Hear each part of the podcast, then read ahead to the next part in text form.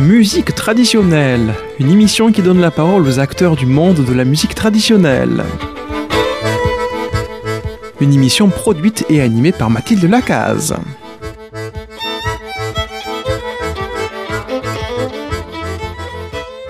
Auditrices et auditeurs de musique trad sur les ondes de présence dans le Midi pyrénéen et peut-être tout particulièrement à Figeac, je vous souhaite une belle suite à vos émissions parce que ici, dans les studios de Présence Figeac. Nous sommes dans les starting blocks. Non, je ne vais pas vous dire que je suis devenue très sportive, mais j'ai des invités très sportifs. Déjà Armand à la technique. Bonjour Armand. bonjour Marie-Odile, bonjour tout le monde.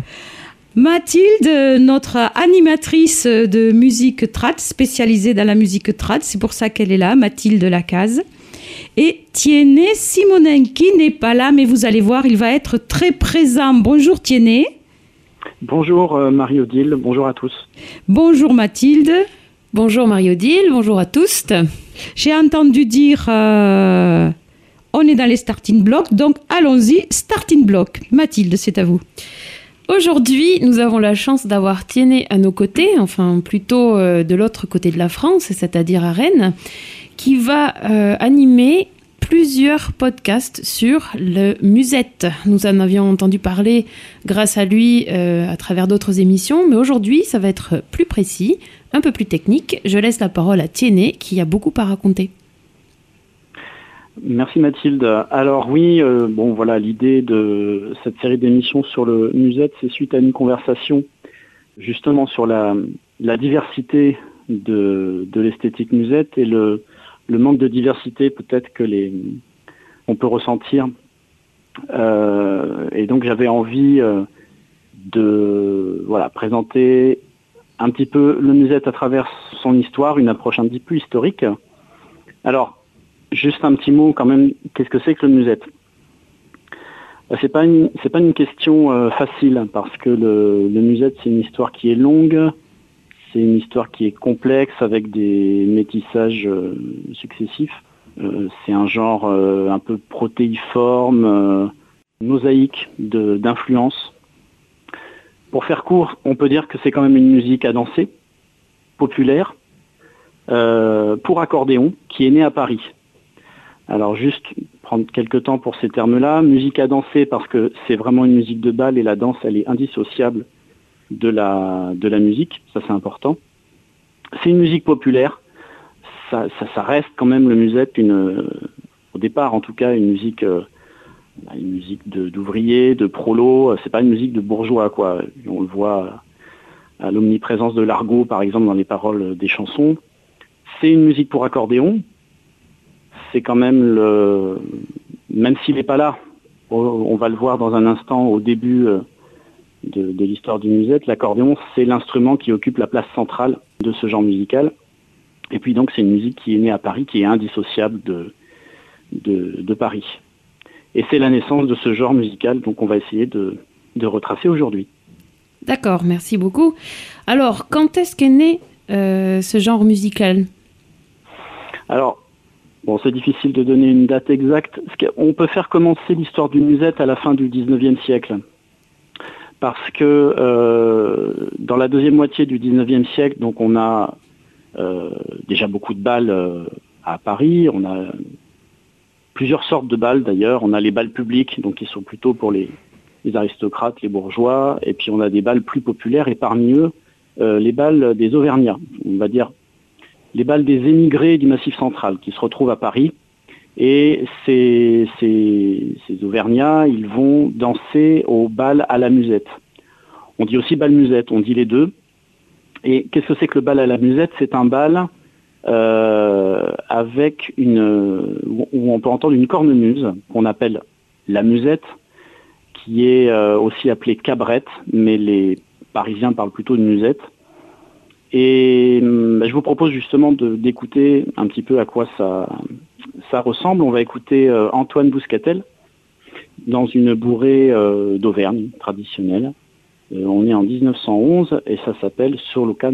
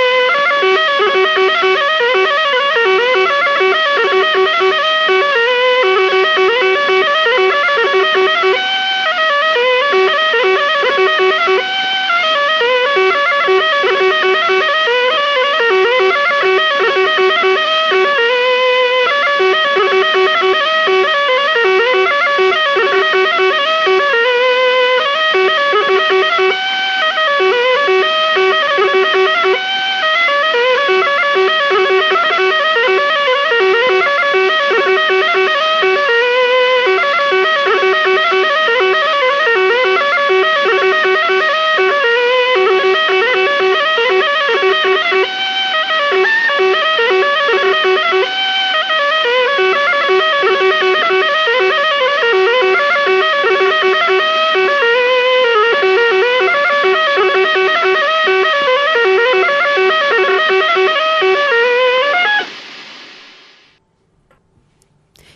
nous avons là la musette, si tu comprends bien, la cabrette qui était appelée la musette par les Parisiens. Oui, exactement. C'est la musette.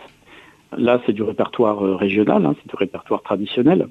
Ce qu'il faut comprendre, c'est qu'à côté de ce répertoire euh, régional, on rencontre déjà à la fin du 19e siècle euh, un autre type de répertoire, plus parisien entre guillemets, dans lequel on va pouvoir distinguer en gros en trois catégories, le café-concert, la musique de kiosque et puis le répertoire italien. Ce que je vous propose, c'est d'écouter pour chacune de, ces catégories un exemple de morceau qui a été récupéré par les Auvergnats de Paris pour faire danser en bal musette. Alors on va commencer par le café-concert. Alors, en quelques mots, parce que c'est un, sujet vaste, mais pour qu'on comprenne bien ce que c'est que le Café Con, c'est un, divertissement très prisé euh, par les Parisiens à la belle époque. Euh, c'est donc un, lieu qui, comme son nom l'indique, euh, est un café, donc on vient pour, pour consommer, pour boire un coup, mais on vient aussi pour écouter de la musique. on vient aussi pour le, pour le concert. Il y a toujours donc une petite scène avec un chanteur, une chanteuse, alors, un piano dans les petites salles, quand c'est des plus grandes salles, on a carrément un orchestre. Et donc, on peut boire tout en écoutant les chanteurs et les chanteuses qui se produisent. Et donc, on a un répertoire euh, qui va être réutilisé en musique de bal, et, notamment par les Auvergnats de Paris. Alors, je vous propose d'écouter une valse qui, qui est chantée ici par Resca, qui s'appelle La valse des ombres comme si on y était, hein, on y va là, ce café-concert, n'est-ce pas Armand? Oui, on y va. Allez, on est parti. Merci Tiennet, on est parti. Merci Mathilde.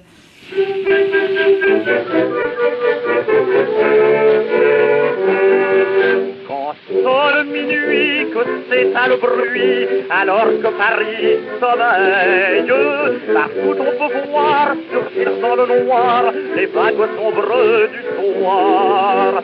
Sous le ciel il déambule, apaches et miséreux, filles qui forment noctambule, chantent dans les coins sombreux, la valse des sombres de minuit qui font dans la pénombre comme des oiseaux de nuit, loin de la foule importune, loin du bruit, la valse des sombres la lune.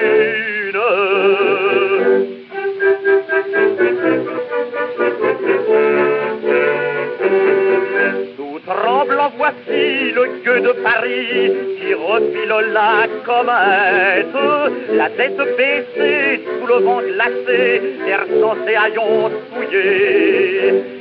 Il s'en va dans la nuit noire, sans haine sans remords, berçant un rêve illusoire, chantant en espérant la mort, la valse des sombres de minuit qui vont dans la pénombre comme des oiseaux de nuit, loin de la foule importune, loin du bruit, la valse des sombres de la nuit, sous la lune.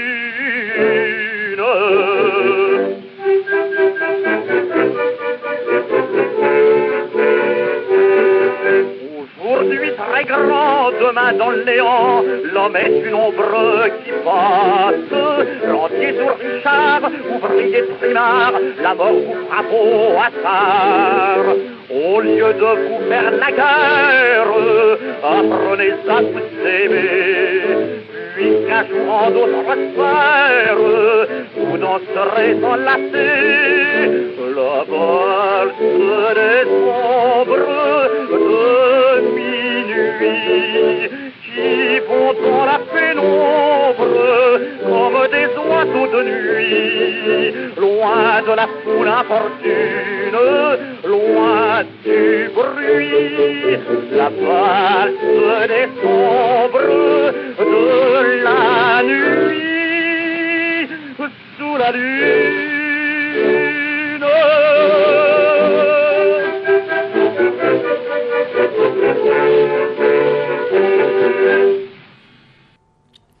Ah, j'adore ce genre de son et ce genre de, musique. Euh, je tiens à préciser, euh, à moins que Tiennet euh, ne me corrige, qu'à cette époque-là, il n'y avait pas de microphone. Et donc, la musique était complètement en acoustique, d'où l'intérêt d'avoir des instruments qui donnaient du volume. Oui, oui, absolument, dans les, dans les balles. Dans les balles, effectivement, il n'y avait pas d'amplification sonore, pas du tout. Ça, ça apparaît euh, dans les années 30, quoi, pas avant. Donc du coup, et moi ça me fait penser au fait que la cabrette est quand même un instrument qui euh, s'écoute bien dehors et qui a beaucoup de volume sonore, ainsi que l'accordéon. À l'époque, ce sont quand même des instruments qui permettent de faire, euh, euh, de faire danser sans avoir besoin de sonorisation.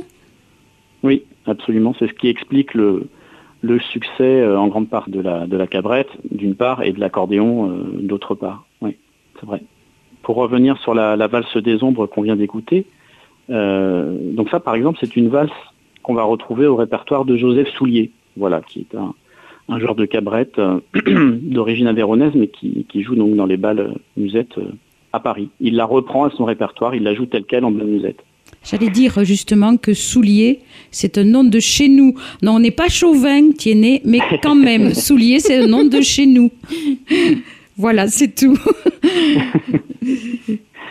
Donc euh, voilà pour le café-concert. Alors l'autre, euh, la, la deuxième influence dont j'ai parlé, donc c'est la musique de kiosque. Alors c'est qu'est-ce que c'est? C'est une, une musique qui est jouée en plein air par euh, des fanfares militaires ou des harmonies, souvent dans les fameux kiosques à musique qui fleurissent un petit peu partout euh, dans la seconde moitié du 19e, euh, dans les grandes et dans les petites villes. C'est une musique, alors à écouter, il peut y avoir du répertoire euh, de musique classique ou d'opéra par exemple, mais souvent quand même c'est de la musique à danser, donc le répertoire de la belle époque, des valses, des polkas, des mazurkas, des scottish. Et donc on va écouter là une polka interprétée par la garde républicaine. Ça s'appelle la polka des oiseaux. Alors je tiens à préciser que c'est, on écoute vraiment des vieux enregistrements là. hein. Je suis désolé pour la pour la qualité. Euh, voilà, là c'est un cylindre de cire, c'est même pas un disque. Donc c'est vraiment euh, c'est vraiment très vieux, d'où les petits euh, crachouillis qu'on peut entendre et qui voilà qui gênent un petit peu l'écoute, mais voilà, ce sont des enregistrements très anciens. Justement, Tiennet, je tiens à vous remercier pour le cylindre de cire dont euh, nous n'avons jamais parlé, mais par contre, dans toutes nos émissions de musique trad de présence FIJAC, nous avons souligné l'importance du collectage et aussi l'évolution euh, des supports pour enregistrer et l'importance des enregistrements. Et il nous manquait, n'est-ce pas Armand, il nous manquait le cylindre de cire euh, parce que personne ne nous en avait parlé. Alors merci pour ce cylindre de cire. Peut-être dans une émission, on reviendra là-dessus. Hein. Pas de cylindre de cire dans les studios de présence, Armand? Non, pas encore. Ça... Peut-être un jour. Bon, ni de cidre non plus, excusez-moi, Tiennet, c'est l'appel de la Bretagne qui m'a fait penser au cidre. Et donc, ne vous excusez pas pour la qualité de l'enregistrement, c'est intéressant, justement. Présence à Figeac 97.7 Polka des oiseaux, exécuté par les polices de la garde républicaine. Record Edison.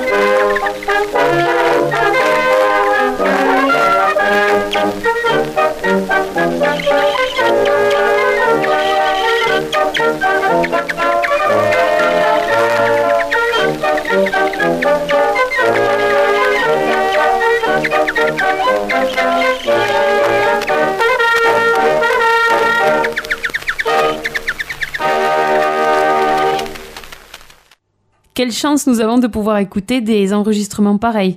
Moi, j'avoue que ça me ça me fait quelque chose quand même parce que c'est euh, ces cylindres de cire. De quand date-t-il, Tiennet? Euh, Celui-là n'est pas daté avec précision, mais voilà, on est autour de 1900. 1900-1905. Ah là là Début du XXe siècle, donc. Ouais. Donc bien avant euh, le vinyle, hein, on est d'accord. Ah oui, oui, bien avant. Et puis, je, je, tenais à remercier Henri Chamou, là, qui m'a euh, voilà, envoyé cette, euh, cet enregistrement. Ça provient d'un gros travail euh, qu'il a fait qui s'appelle la phonobase. Ça, c'est quelque chose qui est en ligne et, accessible, sur lequel tout le monde peut aller. Phonobase, donc, qui regroupe plein de plein d'enregistrements anciens, beaucoup de cylindres de cire, quelques 78 tours aussi.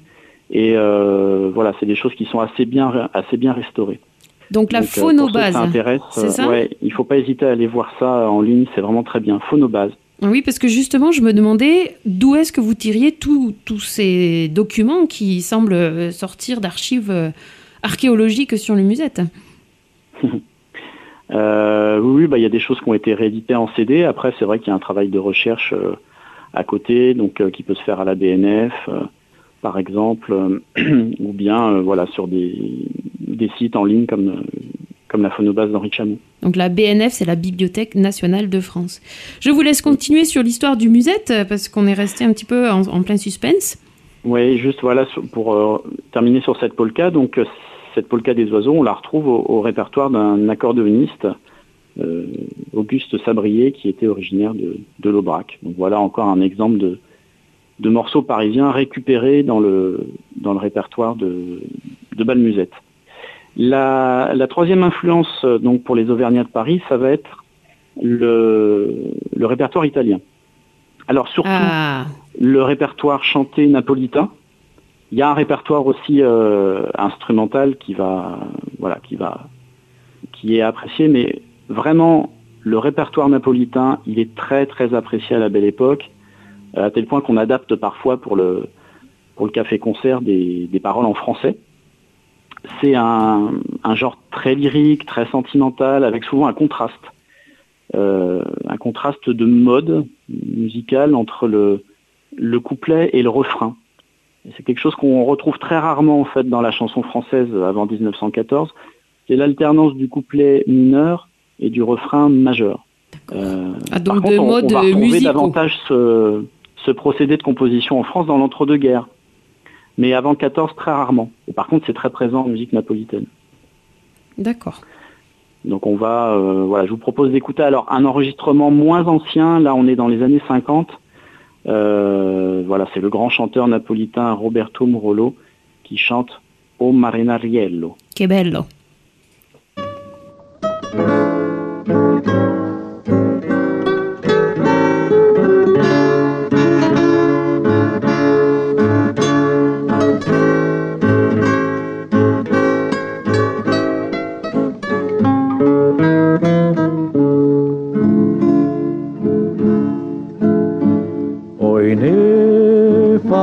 să vină, nu mă faci pandă ca.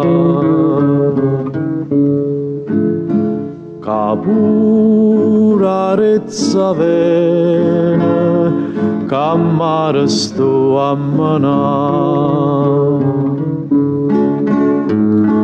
mesti jednosti bračila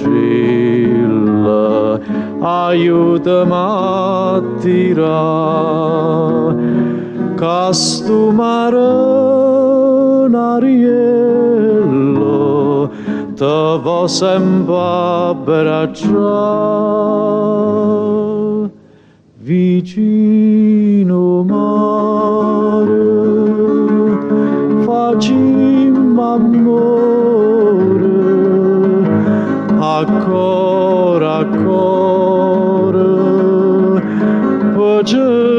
passar sommare nare e tirarezza ma ballerezza sto regal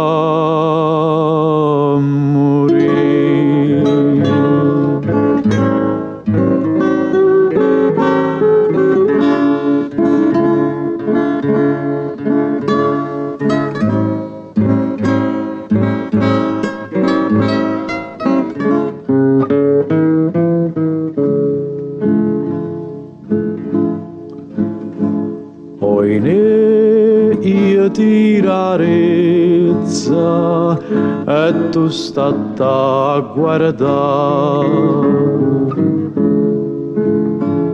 Lipisce papriezza come stanno a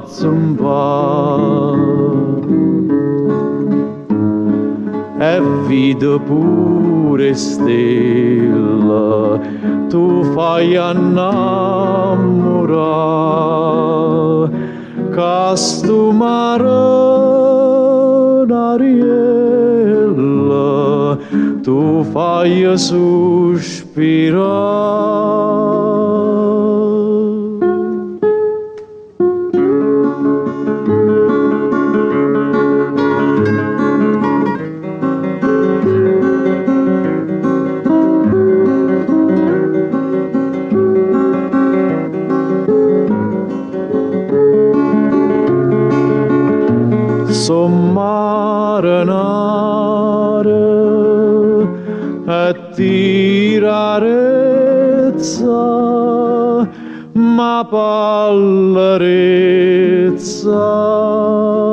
Stonega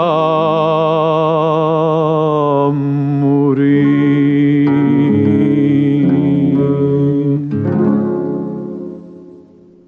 Dai, que bello. Effectivement. Très belle, euh, euh, chanson. Oui, oui, très belle chanson. Très belle chanson qu'on retrouve au répertoire de d'Adrien Brass, donc un autre accordéoniste encore originaire de, de l'Aubrac. Alors on va quand même parler, euh, pour finir, avant de se quitter, un peu d'accordéon, quand même. Ah oui. Euh, puisqu'on parle de musette. Alors avant 1914, euh, euh, on commence à avoir quelques balles à l'accordéon, ça commence fin, fin 19e. Il y en a de plus en plus dans les années 1900. Euh, et en fait, il y, y a, on va dire, deux accordéonistes, qui sont pas auvergnats d'ailleurs. Euh, il y en a un qui est d'origine italienne et l'autre, euh, voilà, sa mère était bretonne, qui commencent à faire la synthèse de toutes ces influences dont on a parlé. Euh, il s'agit de Charles Pégury et d'Émile Vacher. Alors Émile Vacher, on en reparlera la prochaine fois. Euh, Charles Pégury, ça va être le premier accordéoniste à jouer avec euh, Bouscatel qu'on a entendu au début de l'émission, euh, en duo accordéon-cabrette euh, vers 1903. Euh, alors c'était peut-être pas le premier duo accordéon-cabrette, mais en tout cas dans la rue de Lappe, euh, à la Bastille, dans le fief des Auvergnats, c'était la première fois quoi. Parce que bon, pas le temps de détailler, mais les, musiciens auvergnats n'aimaient pas trop les musiciens italiens qui se faisaient payer moins cher, qui piquaient un peu le boulot des musiciens auvergnats. Bref, c'est un peu compliqué. En tout cas, euh, voilà, on commence à avoir donc l'accordéon qui joue avec la musette, la cabrette euh, dans les années 1900. On continue quand même à appeler ça le, le bal musette. Et puis euh, voilà, Pégury va commencer à jouer un petit peu tout seul euh, à la rue de Lappe. Euh, il va commencer à composer euh, un répertoire pour accordéon en s'inspirant des musiques de son temps. Et donc on va écouter maintenant une de ses compositions, justement une polka qui s'appelle Mandolinette, petit clin d'œil à l'Italie. On est en 1907.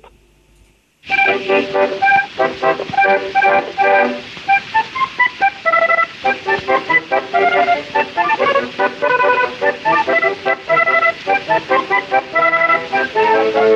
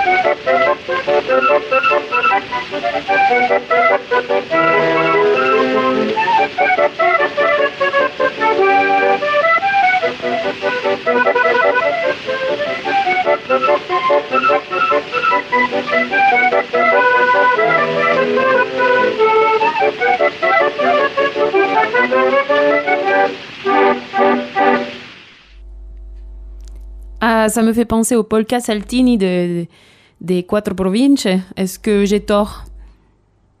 Euh, bah, non, mais il y a l'influence euh, italienne qui, qui n'est pas loin, c'est clair. Et puis euh, voilà, les parents de Charles Pégury étaient originaires du Piémont. Alors c'est fort possible Ah, que oui. Charles Pégury ait entendu son père, Félix Pégury, qui était lui-même accordéoniste, jouer des, des polkas du Piémont. Ça c'est possible. En tout cas, merci Tiennet parce que ça nous a vraiment réjoui euh, d'abord parce que nous apprenons vraiment quelque chose sur la musique traditionnelle. Et donc nous souhaitons vous retrouver. Je remercie au passage donc tous mes invités Tiennet Simonin en Bretagne, Mathilde Lacaze dans le studio, Armand Gall ici aux manettes dans le studio et à la semaine prochaine.